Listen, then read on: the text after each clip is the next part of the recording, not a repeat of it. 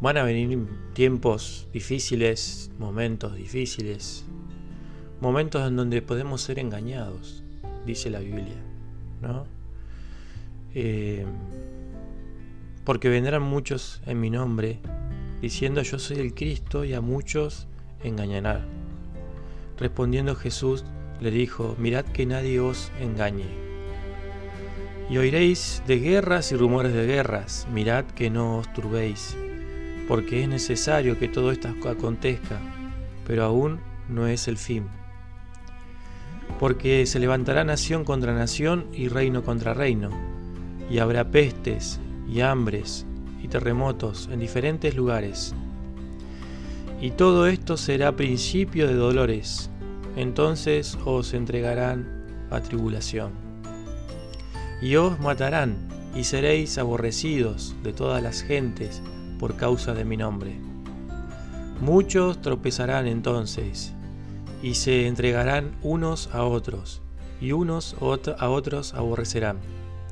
Y muchos falsos profetas se levantarán y engañarán a muchos. Y por haberse multiplicado la maldad, el amor de muchos se enfriará.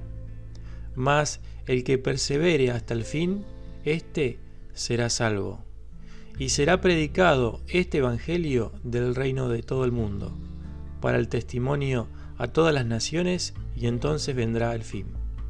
Por tanto, cuando veáis en el lugar santo la, la abominación desalvadora de que habló el profeta Daniel, el que lee, entienda. Entonces, los que estén en Judea huyan a los montes. El que esté en la azotea no descienda para tomar algo de su casa. El que esté en el campo no vuelva atrás para tomar su carpa. Mas hay de los que están en cintas y de los que crían en aquellos días. Orad pues que vuestra huida no sea en invierno ni en día de reposo. Porque habrá entonces gran tribulación, lo cual no lo ha habido desde el principio del mundo hasta ahora, ni lo habrá. Y si aquellos días no fuesen acortados, nadie sería salvo. Mas por causa de los escogidos, aquellos días serán acortados.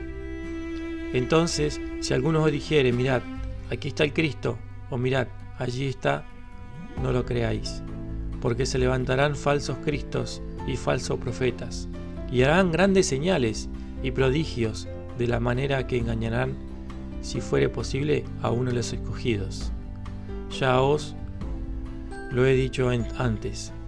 Así que si os dijeren, mirad, está en el desierto, no salgáis. O mirad, está en los aposentos, no creáis. Porque como el relámpago que sale del oriente y se muestra hasta el occidente, así será también la venida del Hijo del Hombre. Porque donde quiera que estuviere el cuerpo muerto, allí se juntarán las águilas. Esto, amigo o amiga, se encuentra en Mateo capítulo 24 en adelante. Ustedes se van a encontrar con esa profecía de Mateo. Interesante, ¿verdad? Fuerte. ¿Por qué comencé arrancando este podcast de esta forma en Crónicas del Cristianismo? Porque sí, se nos vienen tiempos muy difíciles, ¿sí?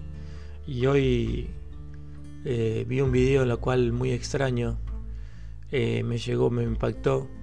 Relación muy especial entre padre e hijas dieron a conocer de que eran este, pareja de hace nueve meses. Entonces se lo dieron a conocer a la familia.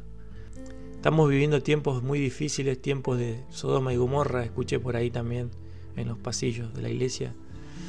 Eh, estamos viviendo tiempos muy difíciles y se van, vendrán aún peores todavía lo cual no significa el fin.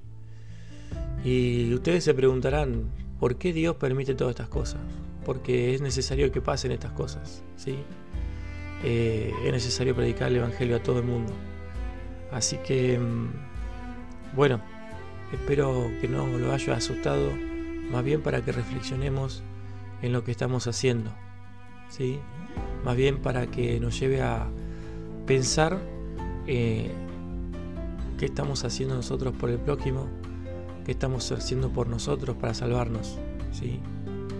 Eh, bueno, te lo dejo para que reflexiones, te lo dejo para que medites un poco con Mateo 24 en esta profecía de Mateo.